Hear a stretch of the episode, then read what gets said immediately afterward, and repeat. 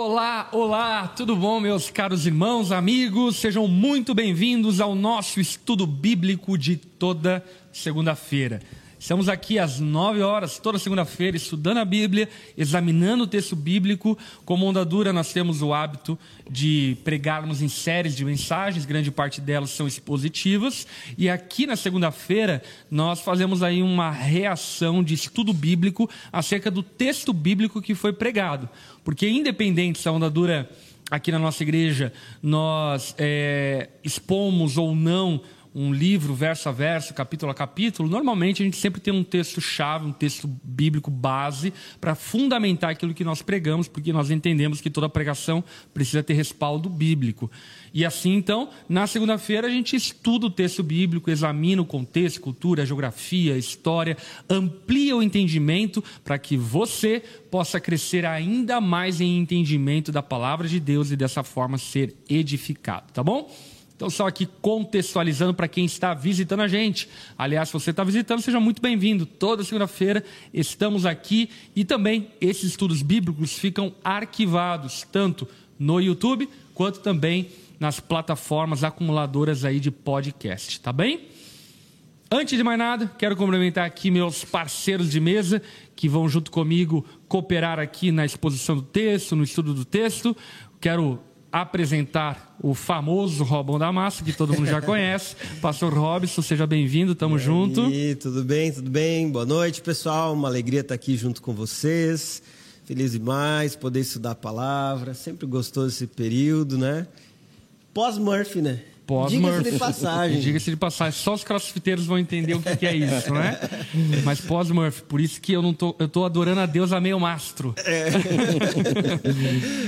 não sobe muito o braço, não, mas estamos aqui felizes, porque estudar é, a Bíblia é algo precioso, na verdade. É, esse tempo aqui sempre é de muito crescimento e edificação. É verdade. Eu penso que vale a pena você investir esse tempo, estar aqui, inclusive compartilhar com outras pessoas nosso estudo bíblico, porque é algo enriquecedor, traz muito crescimento. Com certeza. E também temos aqui o nosso querido Eric, líder da Onda do Online. Tudo bom, Eric? Tudo bem, boa noite, gente. Aliás, né, convocamos aí o pessoal da Onda Dura Online para esse último estudo bíblico do ano. É verdade, Quero... é o último do ano, o cara. O último do ano. Quero mandar um abraço aí para todo mundo da Onda Dura Online. Bom demais. Inclusive aqui, os de plantão, né? Luana Rodrigues, sempre aqui junto Luana conosco. Né? Fiel. Né? Fiel, toda segunda-feira. Também temos uma galera aqui ó, de Vila Velha, Onda Dura Macapá. Beijão para vocês, Fernando, Lari. Onda Dura São Bento do Sul também está aqui conosco. Onda Dura Rio de Janeiro, GP lá em Irajá. Enfim, bom demais.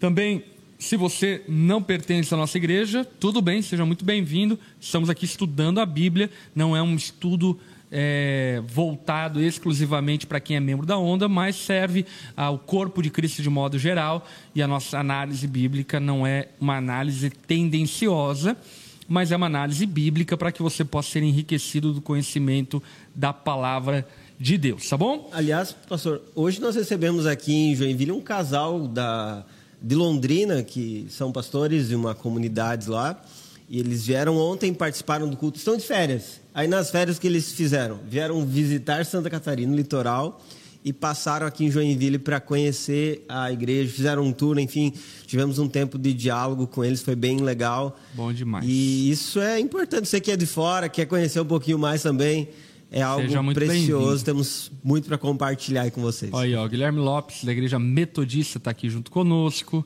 a Neili lá de Bauru também está aqui. Lucas, lá da Ondadura Piracicaba, seja muito bem-vindo. Enfim, bom demais. Estamos felizes de estarmos juntos. E eu quero te pedir, antes de entrarmos aqui no estudo bíblico, algumas gentilezas. Primeiro, dá o seu like, tá bom? Dá o seu like aí para que esse vídeo possa alcançar mais pessoas.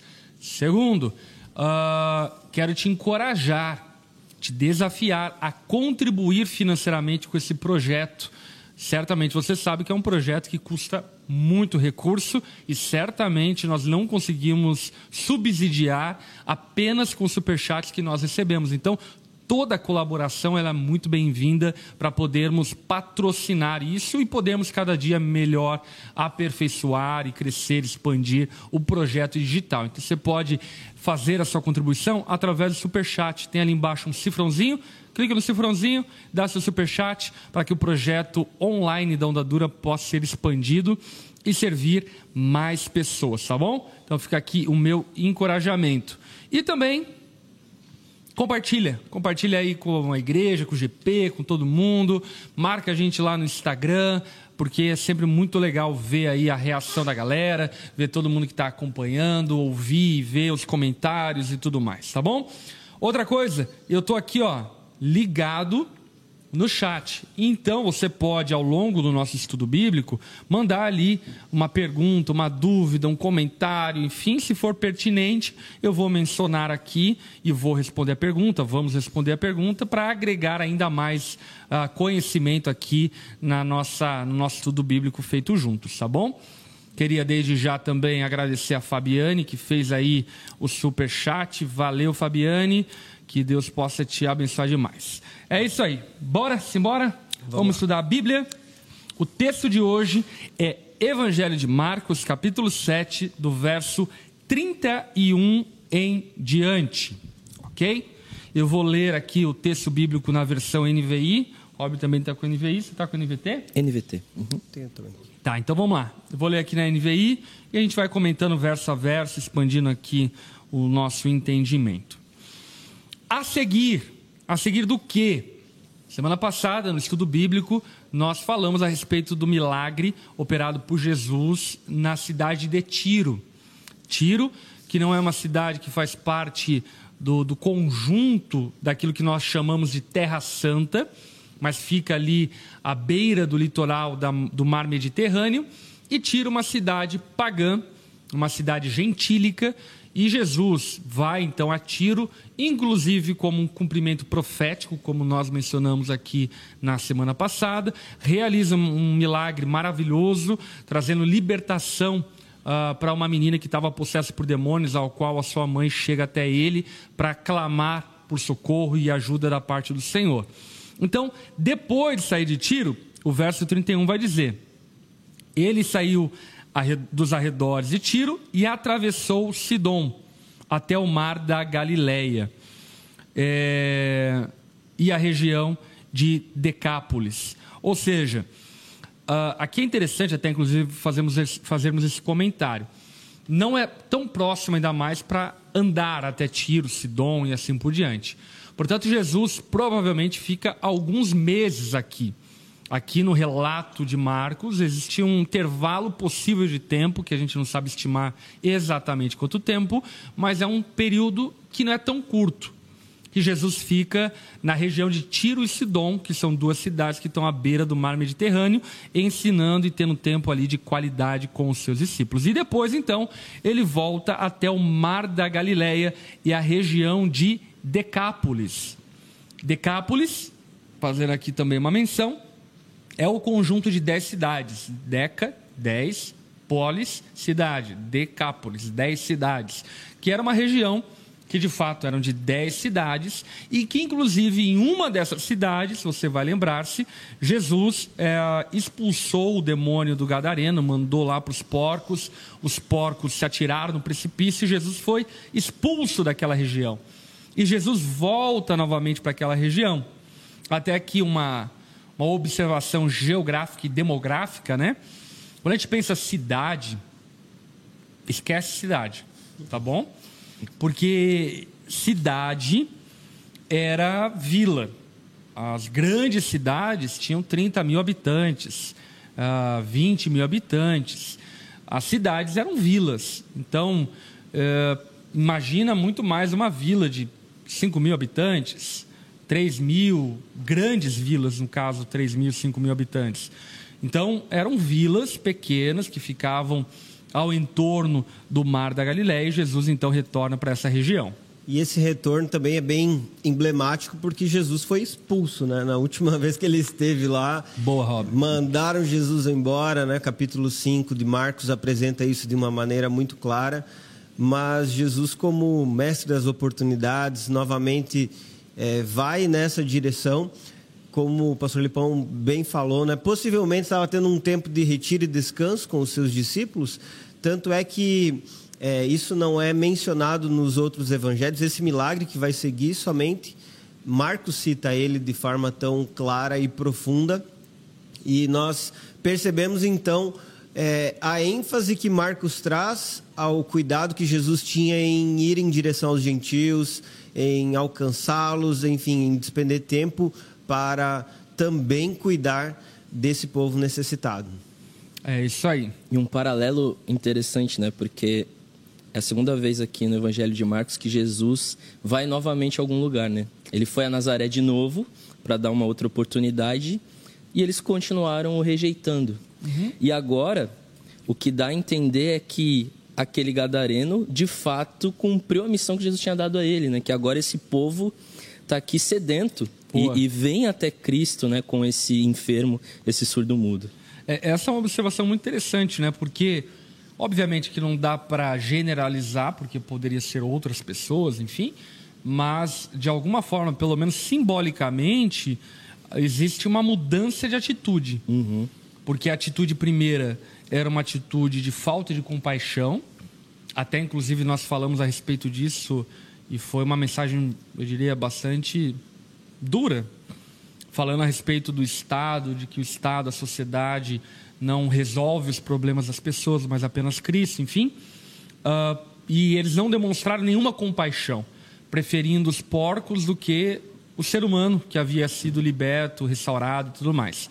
E agora, como o Eric bem mencionou, e que a gente vai ler aqui a partir do verso 32, a gente percebe uma atitude oposta. Se no primeiro momento Jesus foi rejeitado e o, o gadareno que havia sido liberto também foi discriminado, agora nós vemos um conjunto de pessoas, inclusive é importante destacar que é um coletivo de pessoas, que leva até Jesus uma demanda uma necessidade para que ele então pudesse suprir essa demanda. E isso está narrado ali no verso 32, quando ali no verso 32 a Bíblia diz: Ali algumas pessoas lhe trouxeram um homem que era surdo e mal podia falar, suplicando que lhe impusesse as mãos. Provavelmente o homem ele mal podia falar porque antes ele era surdo. Então, por causa da sua surdez, ele não conseguiu desenvolver a fala e dessa forma ele balbuciava palavras ao ponto de não serem inteligíveis por conta da sua incapacidade de ouvir. E a sua incapacidade de ouvir potencializou então a sua mudez e dessa maneira então impedindo ele de se comunicar com o mundo, né? Falar e ser ouvido, uh, ouvir e falar. Ele estava impedido pelo fato é, da sua incapacidade física. Repetindo aqui um, uma ênfase que já aconteceu aqui em Marcos, né? Pessoas olham para alguém necessitado, reconhecem que Jesus é a solução e encaminham essa pessoa até Jesus. De uma forma bem enfática, nós percebemos é, a importância de pessoas levarem outros para Cristo, para conhecer a verdade, para serem libertas pelo Senhor, né? E isso é até algo que é repetido em Marcos de uma forma muito estratégica, né, para ensinar algo para todos os leitores desse evangelho. Quando nós reconhecemos quem Jesus é, uhum. sabemos do seu poder. Aliás, a centralidade de Jesus fica muito claro nesse milagre também, por diversos motivos, né? Mas enfim, é, todo o Evangelho de Marcos vai centralizando quem Jesus é, a pessoa, a identidade, seu ministério, ele como o servo sofredor, ele como o Messias prometido. E quando isso fica claro para nós, é necessário nós encaminharmos as pessoas até ele, porque ele é a resposta para essas pessoas. Uhum. Ele é quem pode mudar a história delas. E essa compreensão eu vejo como algo essencial para os nossos dias, né? É, olharmos para o nosso próximo que está em necessidade e reconhecermos é Cristo a resposta para ele. É. Em Jesus está a salvação, a libertação, a transformação. E quando fazemos isso, nós estamos encaminhando a pessoa para a verdadeira vida. Mesmo que não saibamos como isso vai acontecer, mesmo que não tenhamos o poder de realizar essa transformação, mas colocamos nas mãos de quem pode. Uma coisa é fato, né? Esses homens aqui, essas pessoas que levam uh, esse homem surdo e mudo até Jesus, eles esboçam muito bem qual deve ser a atitude de um evangelista. Uhum. E a atitude de um evangelista é levar as pessoas até Cristo. Inclusive, aqui a gente pode, inclusive, uh, figurar um pouco mais a história e imaginar e pensar que pelo fato de aquele homem ser surdo e mudo, provavelmente ele, ele mesmo não entendia onde ele estava indo, porque eles não conseguiam comunicar para aquele uhum. homem quem era a pessoa ao qual eles estavam levando, uh, para que eles estavam levando, por que eles estavam levando, mas simplesmente por causa da sua compaixão, eles agiram intercessoriamente, pegando aquele homem e levando ao encontro de Jesus para que então Jesus realizasse o milagre. E eu acho que isso falta é, em muitos de nós. Inclusive, a gente estava no discipulado pastoral agora uh, agora há pouco, e a gente estava conversando a respeito disso, sobre o quanto nós percebemos que, por vezes, a igreja ela compreendeu a relevância, o impacto, uh, o como podemos utilizar, por exemplo, de meios digitais e, e de meios institucionais para convidarmos pessoas para virem até a igreja, mas em contrapartida, o quanto por vezes a, aquela coisa artesanal da compaixão, aquela coisa artesanal do se importar com meu colega de trabalho, tem se tornado escasso. Uh, o quanto, por vezes, algumas pessoas da igreja acabam terceirizando a responsabilidade para a instituição, convidar, chamar, chamar atenção, divulgar e assim por diante, e não assumem essa responsabilidade. Porque, por fim, é importante que compreendamos que é chamado de todo o discípulo ir por todo mundo e pregar o evangelho a toda criatura. É chamado de todo discípulo fazer discípulos de todas as nações. Não é o chamado da instituição igreja, é o chamado do corpo igreja, é o chamado de cada parte do corpo. Cada parte do corpo foi chamada para que de maneira orgânica, para que de maneira artesanal tragam as pessoas até Jesus, levem as pessoas até Jesus, para que sejam curadas, libertas, para que ouçam, para que possam falar dos seus medos, temores, para que possam ouvir do Evangelho e serem salvos mediante a pregação do Evangelho. Portanto, certamente isso uh, deve servir como um chacoalhão. E o chacoalhão é: estamos encerrando o ano de 2022, olhando para esse ano que passou artesanalmente. Quantas pessoas você levou até Cristo? Para para pensar um pouco nisso. E aqui eu não quero uh, estabelecer uma meta, tipo assim, ah, se você levou duas, você está em pecado. Não é isso. Mas o que eu quero medir junto com você nessa autorreflexão é o nosso compromisso com isso. Porque eu acredito que, por vezes, tem faltado esse compromisso.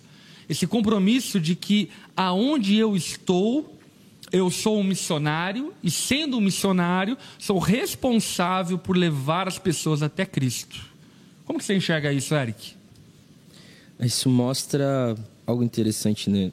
Fazendo mais um paralelo do texto e que tem essa aplicação prática para nós, é que se antes havia um povo naquela cidade incrédulo e sem empatia, agora a gente tem um povo cheio de fé e com compaixão. Uhum. Né? Não é só empatia, é compaixão, é uma bondade e entendendo quem é Cristo.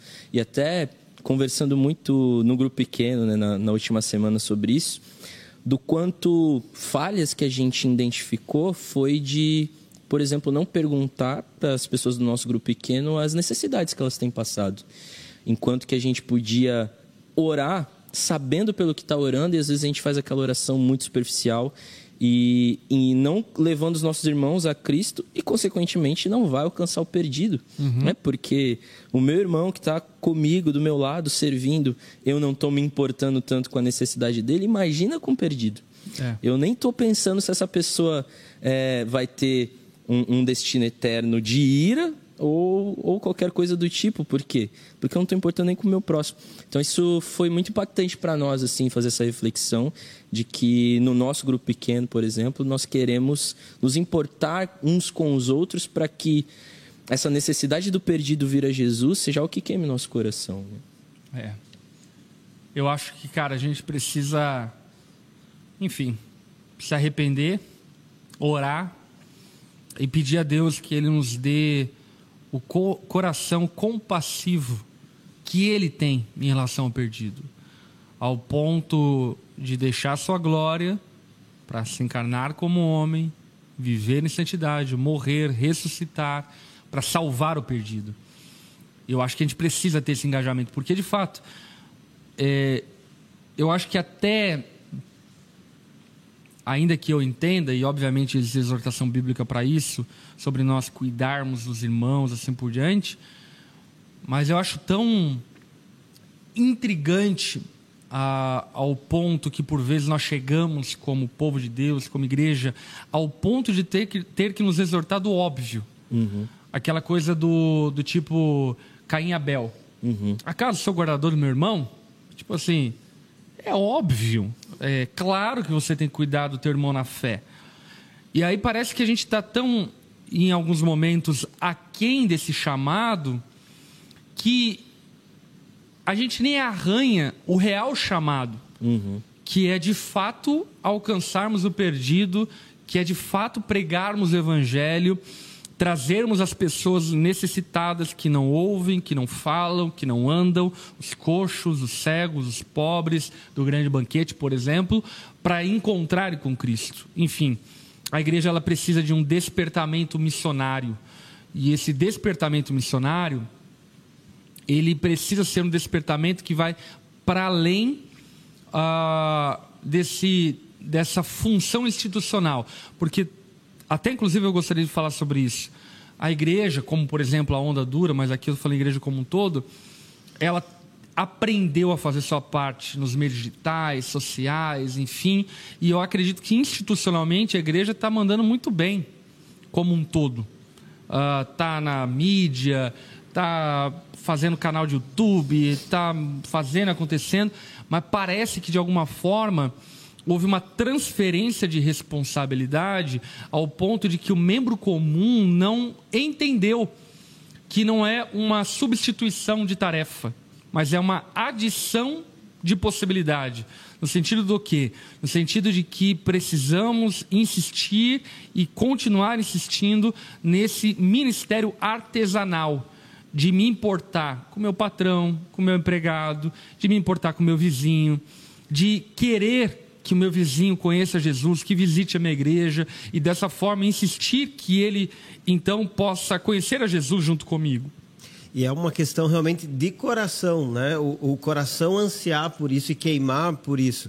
Tanto é que aqui eles chegam e dizem: Ah, Jesus, coloque suas mãos sobre eles. Ou seja, é, eles estavam querendo até dizer para Jesus como ele deveria fazer, de uma forma muito ingênua, né? uhum. né? Ah, já viram Jesus curar impondo as mãos, ou souberam que Jesus impondo as mãos curava. Enfim, seja qual for o motivo, até alguns comentaristas dizem que era algo comum acreditar que havia uma transferência de energia e poder quando alguém colocava a mão sobre outra pessoa, enfim. Qual era o motivo deles pedirem para impor as mãos? Aqui nós não conseguimos saber exatamente e também entendemos que não podemos impor a Jesus um método de milagre. Uhum. Mas o coração que acreditava no que Jesus poderia fazer na vida daquele é. homem, eles tinham. Exatamente. E é isso, é, essa simplicidade, esse amor pelo perdido, essa fé genuína de coração, acreditando que Deus pode realizar. Nós temos que alimentar muito isso para nós não ficarmos vazios de uma vida cristã genuína, porque é, a vida cristã envolve pessoas, é. relacionamentos, trazer para Cristo. E é uma das coisas mais maravilhosas. Eu vejo também no GP, ou mesmo aqui nos cultos. Né? Ontem tivemos uma experiência assim, bem impactante nesse sentido. Uma pessoa vem chorando porque entregou sua vida a Cristo, porque os seus olhos foram abertos. Uhum. E isso é algo que transforma a sua vida, traz alegria, que, enfim, é, faz a nossa fé ser fortalecida. E é isso que nós precisamos viver constantemente. Exatamente, cara. É, aliás, deixa, vamos falar aqui uma pesquisa. Dê aí uma nota de 0 a 10 aqui nos comentários sobre o teu nível de compaixão com os perdidos. Como que você mede? Qual nota você daria de 0 a 10? 0 péssimo, 10 excelente. De 0 a 10, qual é o seu nível de compaixão, uma autoanálise, obviamente, é, em relação aos perdidos? Quanto comprometido você está com a salvação dos teus colegas de trabalho, com teus amigos da faculdade, com teus familiares que ainda não conhecem a Cristo. Uh, qual é o teu nível de compromisso com a salvação deles? E até, inclusive, enquanto você vai colocando aqui a nota, é, fazendo menção a respeito do que o Rob falou, que eu acho que é bem curioso, é sobre até mesmo, por vezes, essa ingenuidade de fé. Porque aqui, claramente, os homens que chegaram até Jesus eram ingênuos. Uhum. Ah, Jesus, toca nele, põe a mão sobre eles. Eles é, tinham um estereótipo criado, um preconceito, algo do tipo. Peraí que eu preciso tossir. Saúde. Chocovid. Renite. É... Tá chovendo em Joinville. Né? Voltando. É... Então, aqueles homens queriam impor sobre Jesus um padrão de como Jesus deveria fazer a coisa acontecer. Jesus, obviamente, não se submete a esse padrão, a gente vai perceber daqui a pouco, porém, demonstra uh, uma fé efetiva daqueles homens, ainda que ingênua. Uhum. E por vezes eu penso que muitos de nós falta essa ingenuidade, essa pureza do tipo assim: vamos para a igreja? Vai lá para a igreja, você vai receber um milagre. Entendeu? Aquela, sabe aquelas falas que são até tolas, que você vai examinar teologicamente e fala, pô, não faz o menor sentido. Mas demonstra um coração que tem compaixão. Sim. Sim. E que, inclusive, eu percebo que é uma marca maravilhosa de novos convertidos, que nem sabem muito bem explicar o que aconteceu na vida deles, o que eles creem, enfim, mas eles simplesmente querem que os amigos deles vivam, uhum. experimentem aquilo que ele experimentou.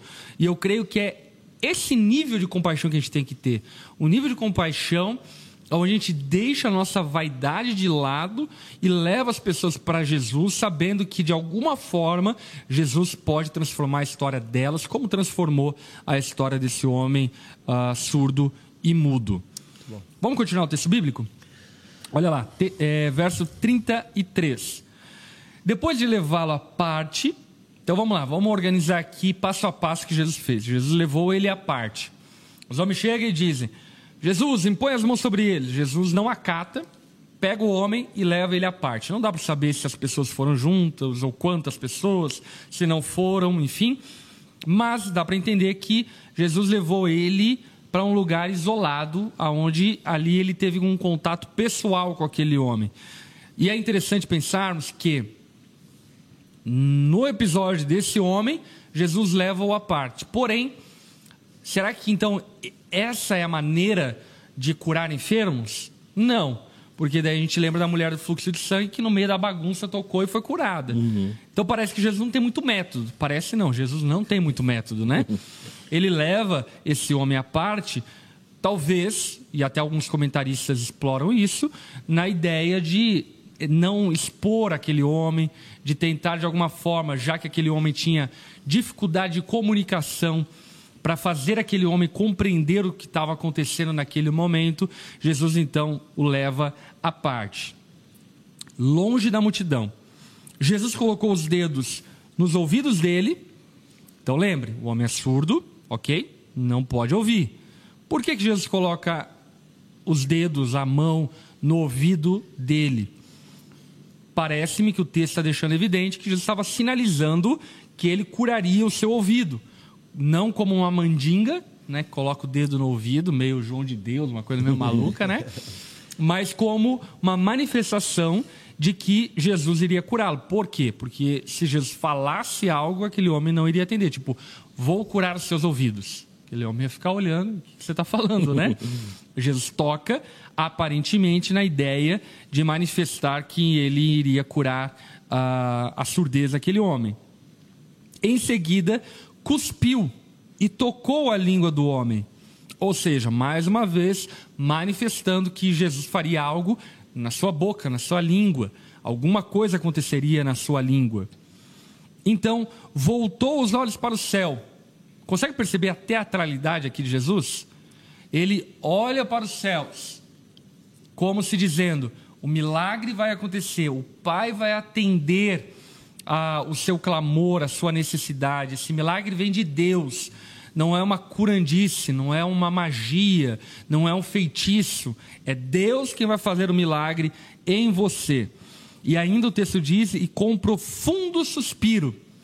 Ou seja, Jesus mais uma vez teatraliza para aquele homem compreender a, a compaixão que Jesus sentia dele. O suspiro é que Jesus não é de cansaço, tipo, ai que saco. Mas é um suspiro do tipo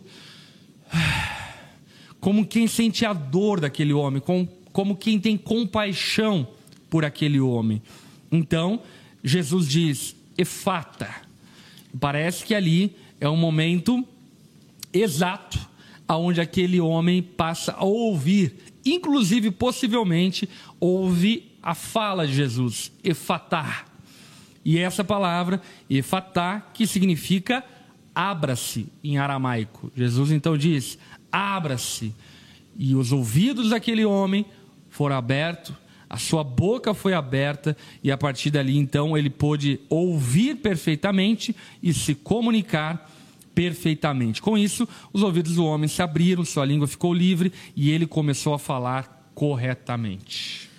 Algumas coisas que, que ministram bastante nessa, nesse texto, né, a partir disso, é ver como Jesus não descaracteriza os nossos sentidos, afirmando que somos seres sensíveis, né? Do, acerca do tato, Jesus ali sabia que falando aquele somos homem não seres teria sensoriais, né? Sensoriais, isso. Ele, ele não teria, é, enfim, nenhum entendimento, mas a criação ouve. Jesus. E ao tocar nos ouvidos, aquele toque indicaria isso. E a saliva é interessante porque se, se tinha uma cultura né, de, de, de que a saliva misturada alguma coisa era como remédio. Né? Uhum. Havia uma prática ali entre eles. Mas diferente dos curandeiros, Jesus não, não deu palco né, uhum. para o show. Ele, de fato, traz esse homem à parte para que ele entendesse de maneira prática: estou tocando nos seus ouvidos, estou tocando na sua boca. Isso mostra que todos nós precisamos ser tocados por Cristo. Né? O toque de Jesus é um toque transformador. O toque de Jesus, o toque de Jesus desperta a nossa fé. Né? É. E é interessante lembrarmos, inclusive, que toda a criação, Deus fala e acontece. O homem, Deus tece com a sua mão. Uhum. Né? Ele usa a sua mão para formar o homem do pó. Ou seja, o toque aqui é o toque do Criador, é o toque criacional como Deus realinhando aquilo que, por causa de N circunstâncias, enfim, acabou, acabou sendo desalinhado da criação original.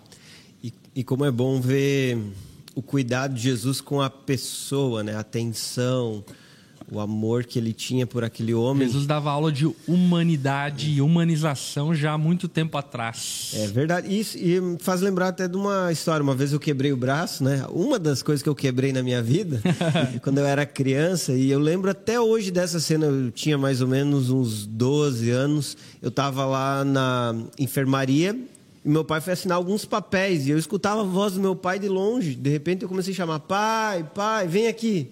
Aí ele veio e segurou na minha mão. Cara, eu me lembro disso assim, é uma das minhas maiores lembranças da minha infância. Eu com o braço quebrado, meio grog, sei lá, que, que não estava enxergando tudo direito, mas eu lembro que eu chamei meu pai, ele veio, pegou na minha mão e ficou do meu lado. A presença dele, o toque dele, foi algo essencial para me trazer segurança, alegria, enfim, aquele momento difícil. Legal. E aqui a gente olha para Jesus, né? Toca no ouvido, encosta na língua. Tem gente que fica preocupado, né? Ah, meu Deus, encostou na língua do cara e ficou cuspiu. Hum. Tá preocupado com esse detalhe e não percebe que o que a Bíblia está narrando é como Jesus ele amava as pessoas, né? era sensível à dor das pessoas e estava pronto a alcançá-las, auxiliá-las, enfim. Esse cuidado de Jesus é algo incrível e mais uma vez, né, uma aula para nós sobre a atenção ao outro. Isso é algo muito precioso. E essa palavra, né, efatá, abra-se, é aquela palavra de poder que Deus emite. Como a palavra de Deus é poderosa. Nunca podemos nos esquecer do valor da palavra de Deus e aquilo que é registrado nas Escrituras, nós devemos constantemente é, abrir nossos lábios para declarar, porque isso é algo valioso. É. E o suspiro de Jesus, né, indicando esse silêncio. Em alguns momentos, Jesus, antes de dar uma palavra né, de poder, de cura, ele faz um silêncio, ele intercede. Nós vimos isso no episódio com os discípulos, né, na tempestade. Uhum. Ele viu a dor dos discípulos, o sofrimento deles lá do monte, uhum. intercedendo por eles. Depois ele vai ao encontro deles, mas antes de acalmar a tempestade, ele acalma o coração dos discípulos. Aqui Jesus se compadece de, de né, uma terna compaixão dele, suspirando como alguém que leva ao Pai aquele sofrimento e então ele profere essa palavra, né? Efatá. E a criação ouve a ordem é, do Criador e o toque, então, abre os ouvidos, né? desembaraça a língua daquele homem. Muito bom. E o homem, então, passa a ouvir e a falar corretamente. E aqui, eu acho que é importante a gente pontuar algumas coisas importantes, né? É, uma delas é, isso aqui é um sinal profético. O Isaías, o profeta Isaías, falou profeticamente que o Messias viria e abriria os olhos dos cegos, abriria o ouvido dos surdos e os mudos cantariam louvores. Portanto, isso aqui é um cumprimento profético que Marcos intencionalmente está trazendo no texto uh, escrito por ele, para que creiamos que Jesus de fato é o Messias que haveria de vir. Mas também essa cura, como tantas outras, são um sinal espiritual. Quando, por exemplo, Jesus acalma a tempestade, é um sinal que Jesus tem poder para acalmar as tempestades da nossa vida. Quando Jesus é, faz um coxo andar, é sinal de que o coxo agora pode andar e ir até a presença de Deus no templo. Enfim, é um sinal espiritual. E aqui fala-se também acerca da surdez espiritual e da mudez espiritual. Jesus está abrindo a, os ouvidos e a boca daquele homem para que ele possa ouvir a voz de Deus, para que ele possa falar em nome de Deus, para que ele possa testemunhar do Evangelho. E talvez muitos de nós precisem ter os seus ouvidos abertos e a sua boca aberta por Jesus para que possamos testemunhar do Evangelho, como temos falado no começo desse estudo bíblico, para que possamos louvar ao Senhor, para que possamos dar testemunho daquilo que Deus fez em nós, para que possamos entender as coisas espirituais através dos nossos ouvidos. Então, também é um sinal espiritual. Até inclusive, respondendo aqui uma pergunta da Fabiane Gonçalves, ela colocou: ele poderia não querer fazer dessa cura um espetáculo? É, sim, poderia. Porém, essa é uma pergunta perigosa, porque a gente pode pensar que é errado uh, haver uma manifestação miraculosa na frente dos outros. E isso fica, obviamente, evidente que não é, procede, porque em alguns momentos Jesus fez e operou milagres na frente de uma multidão. Agora, nesse episódio, daqui a pouco a gente vai comentar um pouco mais sobre isso. Nesse episódio, parece que Jesus queria demonstrar uma sensibilidade é, especial para com o homem e também havia ali uma, uma necessidade de Jesus ainda tentar manter o máximo de anonimato possível por conta das circunstâncias políticas e religiosas ao qual ele estava inserido. Daqui a pouquinho a gente vai comentar isso. Também, tá bom? Então, enfim, só reforçando isso. Vamos lá para o verso 36. Jesus ordenou-lhes que não contassem a ninguém. Contudo, quanto mais ele proibia, mais eles falavam. O povo ficava simplesmente maravilhado e dizia: Ele faz tudo muito bem, faz até o surdo ouvir e o mudo falar. E aí, por que, que Jesus mandou as pessoas não falarem? É, são várias é, possibilidades né, envolvendo esse segredo messiânico. Né? Então, é um assunto, aliás, bem discutido, né? desde 1901, que foi publicado um artigo com esse título, Segredo Messiânico, que fala sobre é, esse assunto. Mas O que, que nós podemos enxergar no Evangelho de Marcos? Em alguns momentos, Jesus está é, proibindo ou solicitando né, que não compartilhassem os seus milagres, o que ele estava fazendo, exatamente para não incitar uma busca por um Messias político ou alguém que estivesse governando no meio do povo de Israel ou assumindo uma posição de governo no meio do povo de Israel. Então, isso fica evidente é, lá no capítulo 3, nós já vimos claramente isso acontecendo. Mas aqui, especificamente, eu, eu já enxergo algo um pouco diferente, porque Jesus já está num contexto mais de gentios. Mesmo que é, seja acompanhado por líderes religiosos, mesmo que ainda ele possa ter alguns judeus à sua volta acompanhando, mas o contexto é mais direcionado a gentios. E o que Jesus não quer é que as pessoas se precipitem em coroá-lo ou torná-lo rei antes dele cumprir plenamente todas as profecias relacionadas à sua função messiânica, ao seu trabalho, enfim, a sua missão messiânica e também é, chegar até o fim dessa carreira para proclamar a sua mensagem a todos que estavam à sua volta. Então, o que fica evidente é que Jesus não quer uma precipitação, uma atitude prematura desses discípulos ou até mesmo desses novos convertidos. Né? Ele não se preocupava em elevar é, algo antes do momento teria um tempo oportuno e fica muito evidente que Jesus respeitava esse tempo de tornar todas as coisas conhecidas. Até que esse episódio indica também esse retorno de Jesus até que ele chega em Jerusalém, né? Uhum. Tanto que o próximo episódio que a gente vai, vai ter no capítulo 8, ele já está mais próximo da Galileia, né? Ele já está uhum. ali é, num território é, de judeus. Então, esse cuidado de Jesus, ele tendo a ciência de que o sacrifício estava iminente, ele precisava tomar esses cuidados. Isso, isso é maravilhoso porque Jesus, é, é, enfim, mostra acerca das suas duas naturezas aqui muito afloradas, né? O seu, o seu sentimento quanto homem e a sua soberania quanto Deus. É maravilhoso isso, porque Jesus sabia que tudo ia acontecer como o pai gostaria que acontecesse, mas ao mesmo tempo ele tem todo o cuidado com a obra que o pai tinha confiado a ele. E esse cuidado, é, como homem, nos ensina o quão zelosos nós precisamos ser com a obra de Deus. Né? Não é confiando na soberania de Deus sendo desleixados, é confiando na, na soberania de Deus com zelo, com temor, e Jesus mostra isso: o temor, o zelo, de, de ser muito diligente com a vontade do Pai, de como o Pai gostaria que tudo fosse feito. Então, isso nos ensina coisas muito práticas acerca de como devemos lidar com o que Deus nos confia. É. E o que fica muito evidente, independente das hipóteses, né, se havia uma tendência já à crucificação ou um apelo popular para que Jesus se tornasse rei, é que Jesus sabia muito bem qual era o seu ministério. E ele não se deixava seduzir pelo reinado que era proposto pelo povo, é, mas também não se precipitava ainda, porque ainda não havia chego o momento da sua crucificação, porque bem sabia Jesus que era necessário que ainda outras profecias fossem cumpridas, como, por exemplo, a entrada triunfal em Jerusalém.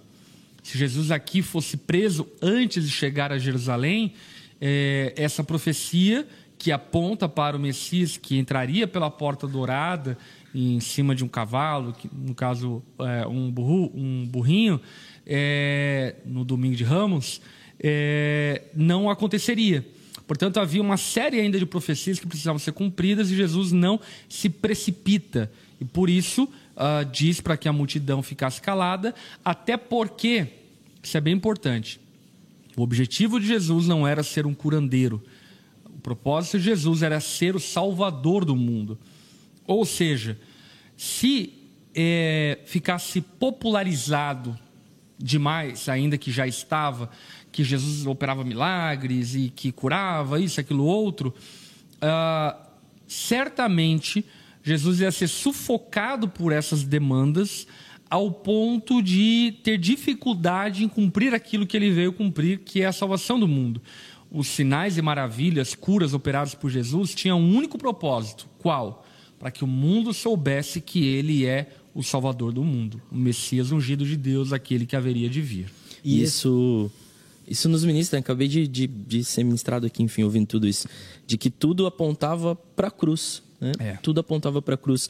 Os milagres eram processos até a cruz. A cruz é o ponto alto, A né? cruz é o ponto A alto. cruz é o ponto alto no mistério de Cristo. E o milagre apontava para o próprio Salvador, Jesus, de tal forma que as pessoas disseram: Ó, ele faz tudo muito bem. Eles não ficaram somente maravilhados pelo milagre em si, mas eles reconheceram: ele faz tudo muito bem. Até parece uma lembrança né, do, do, do, do Gênesis, da criação, né? Tudo que ele fez é muito bom. Ele mesmo reconhecia isso. Agora as pessoas verdade. estão reconhecendo, né? Como ele faz coisas boas. Até o surdo ouve, o mudo fala. E esse reconhecimento engrandece Jesus. Mais uma vez, em Marcos fica claro quem ele é e esses milagres envolvem uma revelação da identidade messiânica dele. É. E até uma curiosidade, é, essa passagem aqui do surdo gago e é uma passagem que só está relatada no Evangelho de Marcos. É o único evangelho que relata esse milagre, não tem nenhum correlato desse relato aqui de, de Marcos. Mas é isso, muito bom, muito bom, né, Eric? Muito bom. Curtiu? Glória a Deus. Muito bom. E aí, e aí, Rob? Bênção? Muito bom e fica claro, né, nesse texto, né, a insistência de Deus como um ato de misericórdia Ah, em Decápolis, enfim, é, sendo bondoso com esse povo, como Deus ele é misericordioso e se revela com graça a todos nós. E o compaixômetro da galera tá bem baixo, só nota baixa. 4, 0, 3, 3, e ainda gente que nem botou nota aqui. Enfim, que a gente possa despertar para o nosso ministério de compaixão ah, pelo nosso próximo, né? Quero também aqui honrar todo mundo que fez aqui o superchat. Glória a Deus, certamente isso colabora e contribui bastante para tudo aquilo que temos feito. E só para encerrar, pergunta aqui da Fabiana Gonçalves e a gente dá uma boa noite. Espírito de Jesus poderia ser por conta da dureza de coração e das fraquezas físicas decorrentes da queda da humanidade?